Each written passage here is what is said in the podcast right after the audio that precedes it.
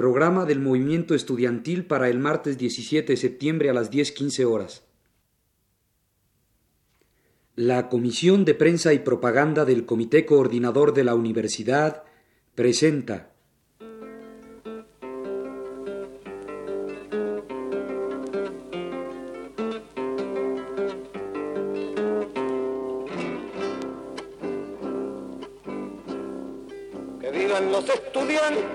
jardín de las alegrías. Son aves que no se asustan de animal ni policía. Y no le asustan las balas ni el ladrar de la jauría. Caramba y zamba la cosa que viva la astronomía. El movimiento estudiantil informa. Que rugen como los vientos cuando les meten al oído sotanazo regimiento pajarillos libertarios igual que los elementos. Caramba y zamba la cosa que vivan los experimentos. Origen, historia y desarrollo de un movimiento. Que son la levadura del pan que saldrá del horno con toda su sabrosura. Para la boca del pobre que come con amargura. Caramba y zamba la cosa, viva la literatura. El domingo 15 de septiembre se llevaron a cabo los cuatro festivales organizados por el Consejo Nacional de Huelga en la ciudad universitaria, Zacatenco, el casco de Santo Tomás y la Vocacional 7. En todos ellos, la enorme cantidad de asistentes ratificó el apoyo con que cuenta el Consejo Nacional de Huelga, no solo entre el estudiantado, sino entre los padres de familia y algunos sectores populares. Fue en la ciudad universitaria donde se reunió el mayor contingente para celebrar las fiestas patrias y el tradicional grito. Primeramente, se efectuó un festival artístico con la participación de cantantes, poetas, pintores, actores, etc. Enseguida, el Consejo Nacional de Huelga expresó la decisión de continuar la huelga y hoy martes 17 se efectuaron en las diversas escuelas y facultades asambleas de alumnos para decidir su postura al respecto. Se anunció también que durante las Olimpiadas el Consejo Nacional de Huelga evitará los mítines y las manifestaciones, desmintiendo nuevamente que el movimiento pretenda desvirtuar los Juegos. Se había previsto que un miembro del Consejo Nacional de Huelga daría el grito, pero ante las demandas del público, el ingeniero Berto Castillo pronunció los conocidos vivas que fueron coreados por la Asamblea. Posteriormente, se llevó a cabo un baile en los corredores de la Facultad de Filosofía y Letras con la participación de diversos conjuntos musicales. La lluvia no impidió que grandes multitudes siguieran llegando aún después de las once de la noche. La alegría espontánea que quedó manifiesta, pues se prohibieron las bebidas alcohólicas, anotó un triunfo más al movimiento y dejó patente la unidad en torno al Consejo Nacional de Huelga.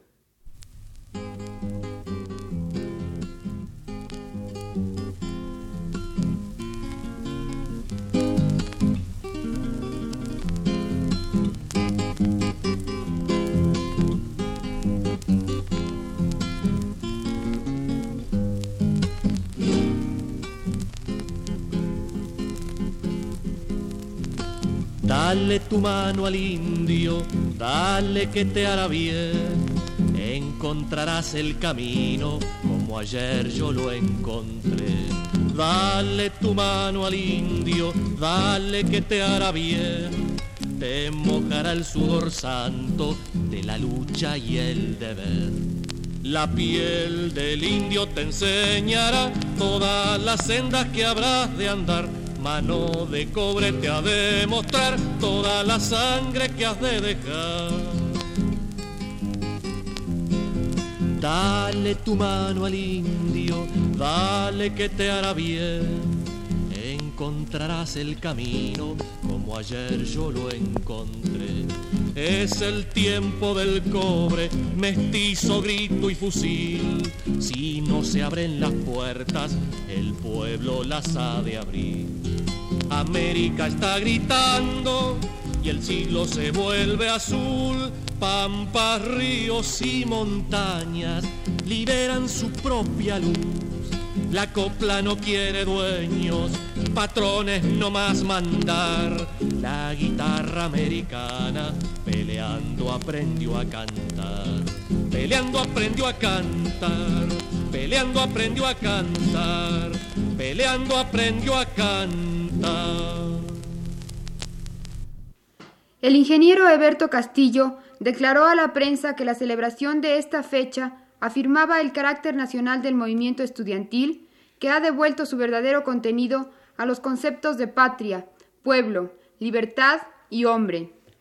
Dijo también que la prueba de que el movimiento estudiantil no había terminado era la cantidad de gente que había asistido a la ceremonia en la ciudad universitaria y que además, gracias a este movimiento, que no es solamente de México, sino mundial, los jóvenes, nuevos hombres, así como el pueblo en general, estaban tomando conciencia de las imperfecciones que hay en los actuales sistemas de gobierno. Eberto Castillo afirmó que el Consejo Nacional de Huelga aceptaría el diálogo con las autoridades en forma escrita, siempre que todos los documentos de él emanados fueran publicados profusamente. Esto demuestra que la posición del Consejo Nacional de Huelga no ha sido en ningún momento intransigente. Finalmente, dijo que la reforma educativa derivaría primeramente del respeto a la Constitución.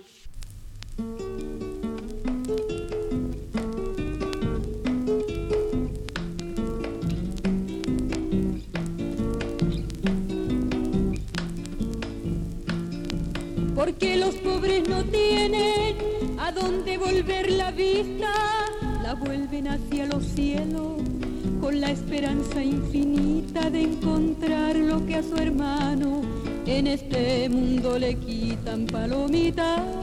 ¿Qué cosas tiene la vida y?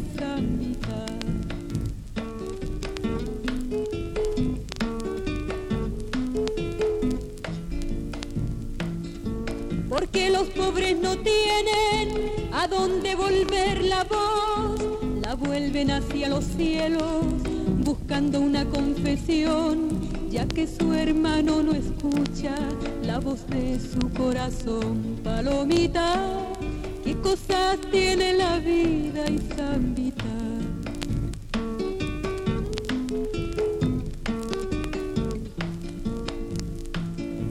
Porque los pobres no tienen en este mundo esperanza, se amparan en la otra vida como una justa balanza, por eso las procesiones, la vela y las alabanzas, palomita, qué cosas tiene la vida y zambita.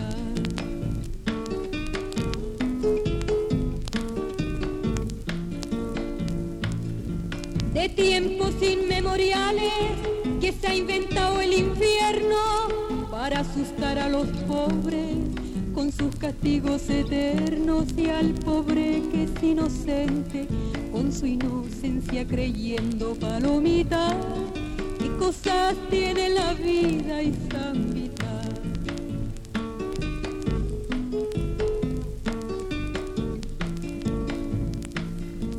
Y para seguir la mentira, lo llama su confesor, le dice que Dios no quiere ninguna revolución, ni pliego ni sindicato que ofende su corazón. Palomita, qué cosas tiene la vida y zambita. En el Instituto Politécnico Nacional, uno de los alumnos dio el grito ante más de 30.000 personas, estudiantes, familiares y pueblo. Se instaló una exposición gráfica sobre la historia del movimiento, Constantemente la multitud coreaba los gritos de México, libertad. Estos festivales afirmaron una vez más el carácter popular que ha adquirido el movimiento estudiantil y favorecieron el acercamiento entre estos dos sectores.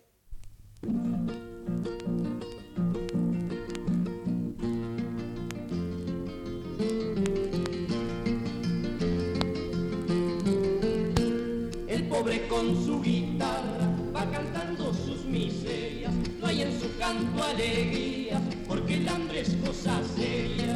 Despacito por la tierra. El rico es raza de cuervo y nunca canta sus penas. Tal vez será que haga mal cantar de barriga llena.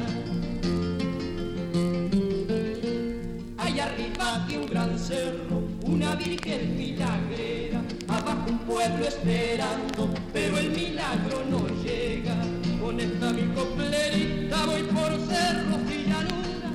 Y si en la iglesia la cantan, yo prometo hacerme cura. Y si en la iglesia la cantan, yo prometo hacerme cura.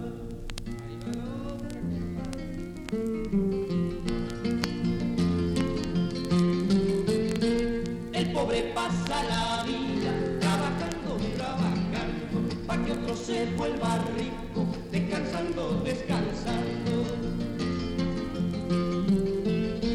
El rico pasa la vida descansando, descansando, para que otro se vuelva pobre, trabajando, trabajando. Mentir es un pecado, con rezo se va pagando. Será por eso que el cura se pasa el día rezando. Con esta mi coplerita voy por cerros y llanuras.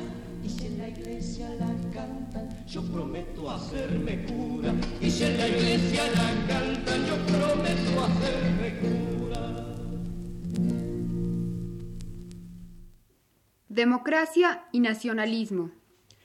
Cuando las estructuras políticas, económicas y sociales de un país están cansadas de contener lo incontenible, cuando están fatigadas y deseosas de ser reformadas o cambiadas, sucede inevitablemente lo siguiente.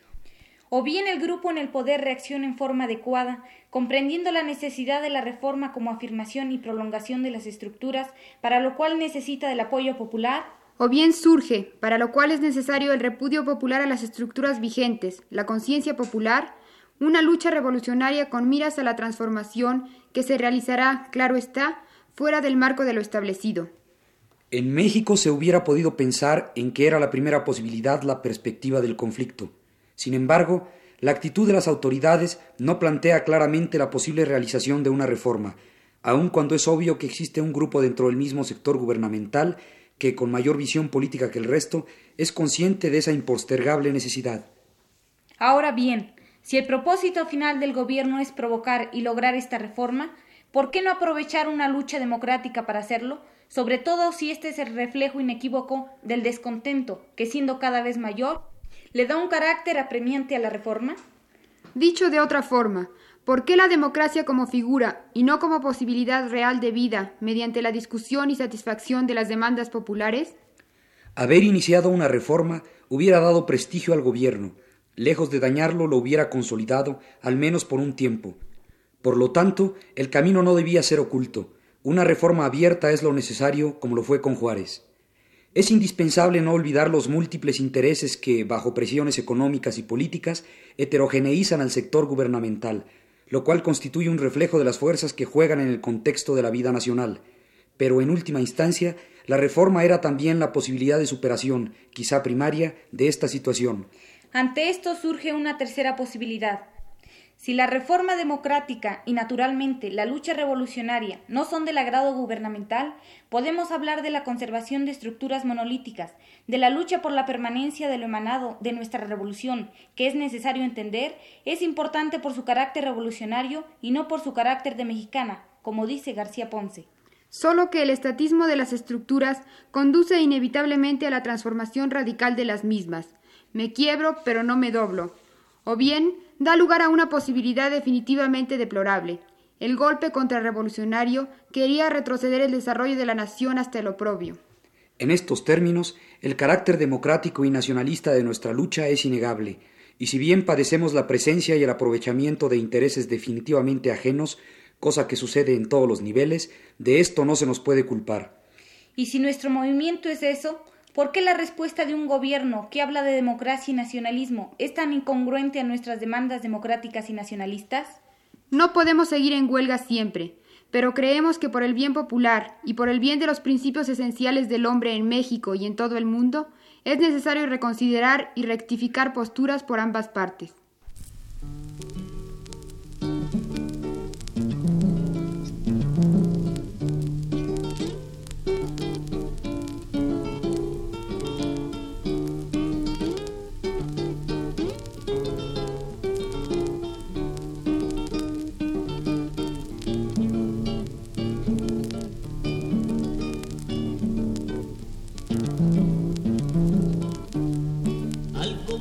viejo Antier no le pagan el jornal.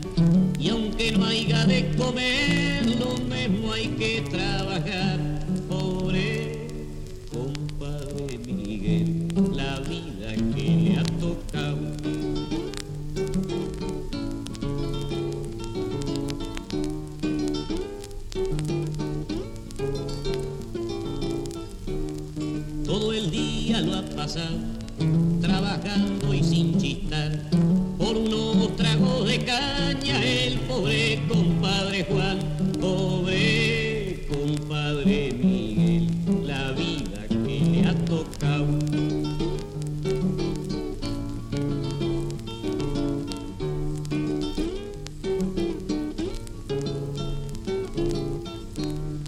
Como cueva de Perú, la aripuca de Miguel, que perro destino el suyo, que nadie se acuerde de él, pobre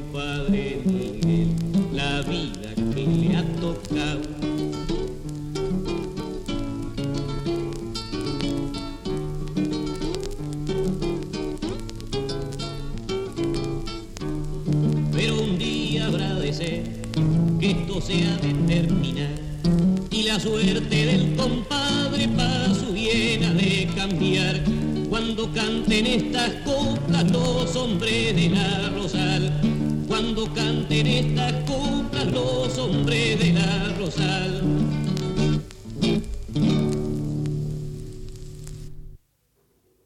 Comentario sobre el artículo 145. Alfonso Reyes, nuestro sabio humanista, escribió en 1938.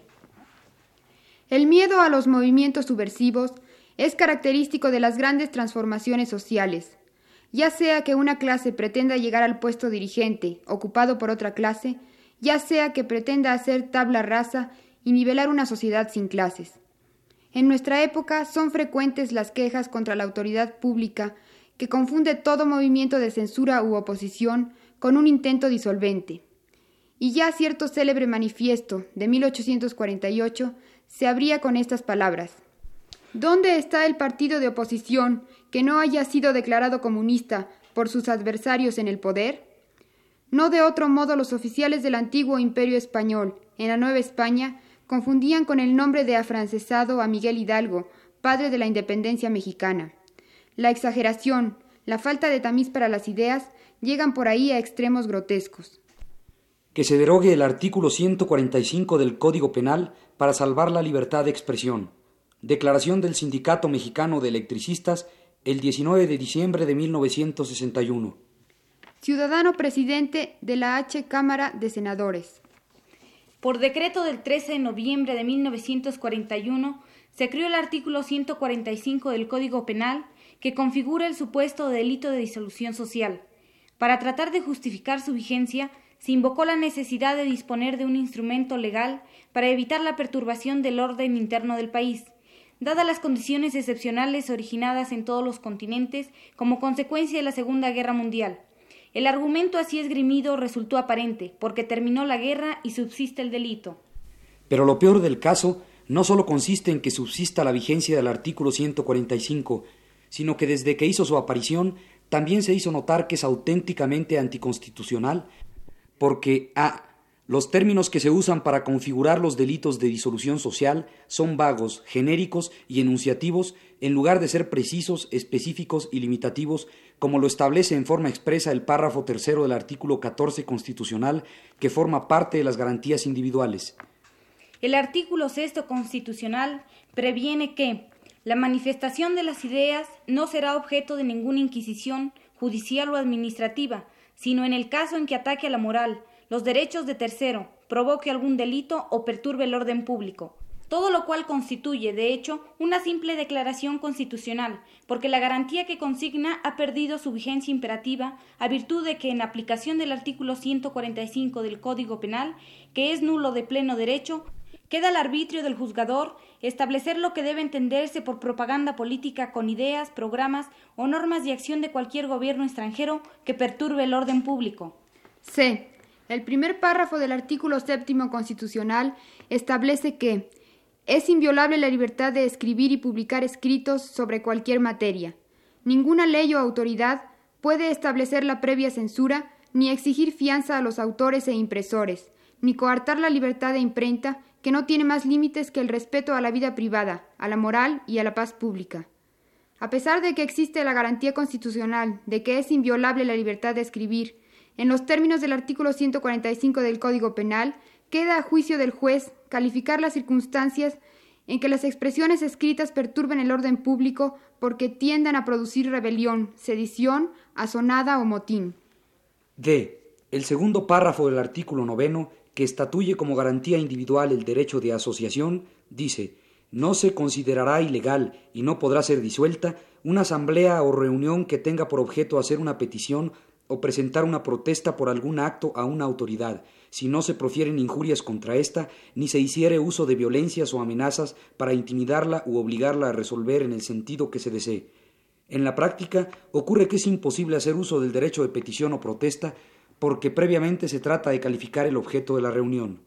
Como a pesar de las razones que anteceden siguen siendo ciertas y valederas, el error persiste.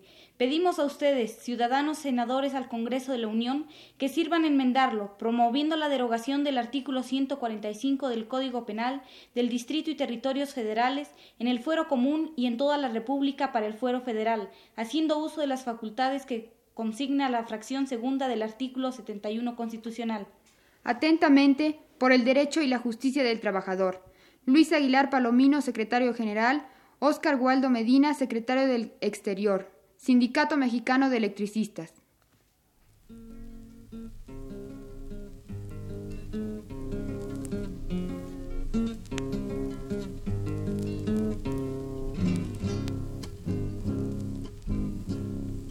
Que vivan los estudiantes, jardín de las alegrías son aves que no se asustan de animal ni policía. Y no le asustan las balas ni el ladrar de la jauría. Caramba y zamba la cosa que viva la astronomía. La Comisión de Prensa y Propaganda del Comité Coordinador de la Universidad presentó al oído sotanazo regimiento. Pajarillos libertarios igual que los elementos Caramba y zamba la cosa que vivan los experimentos. El movimiento estudiantil informa. Porque son la levadura del pan que saldrá del horno con toda su sabrosura. Para la boca del pobre que come con amargura. Caramba y zamba la cosa, viva la... Origen, historia y desarrollo de un movimiento. Me gustan los estudiantes porque levantan el pecho cuando le dicen harina sabiéndose que es afrecho y no hacen el sordo mudo cuando se presente el hecho. Caramba y zamba la cosa, el código del derecho. Me gustan los estudiantes que marchan sobre la ruina. Con las banderas en alto va toda la estudiantina. Son químicos y doctores, cirujanos y dentistas. Caramba y zamba la cosa, vivan los especialistas. Me gustan los estudiantes que van al laboratorio, descubren lo que se esconde adentro del confesorio. Ya tiene el hombre un carrito que llevó hasta el purgatorio. Caramba y zamba la cosa, los libros explicatorios. Me gustan los estudiantes que con muy clara elocuencia la bolsa negra sacra le bajo las indulgencias. Porque hasta cuando nos dura, señores, la penitencia. Caramba y zamba la cosa, que viva toda la ciencia.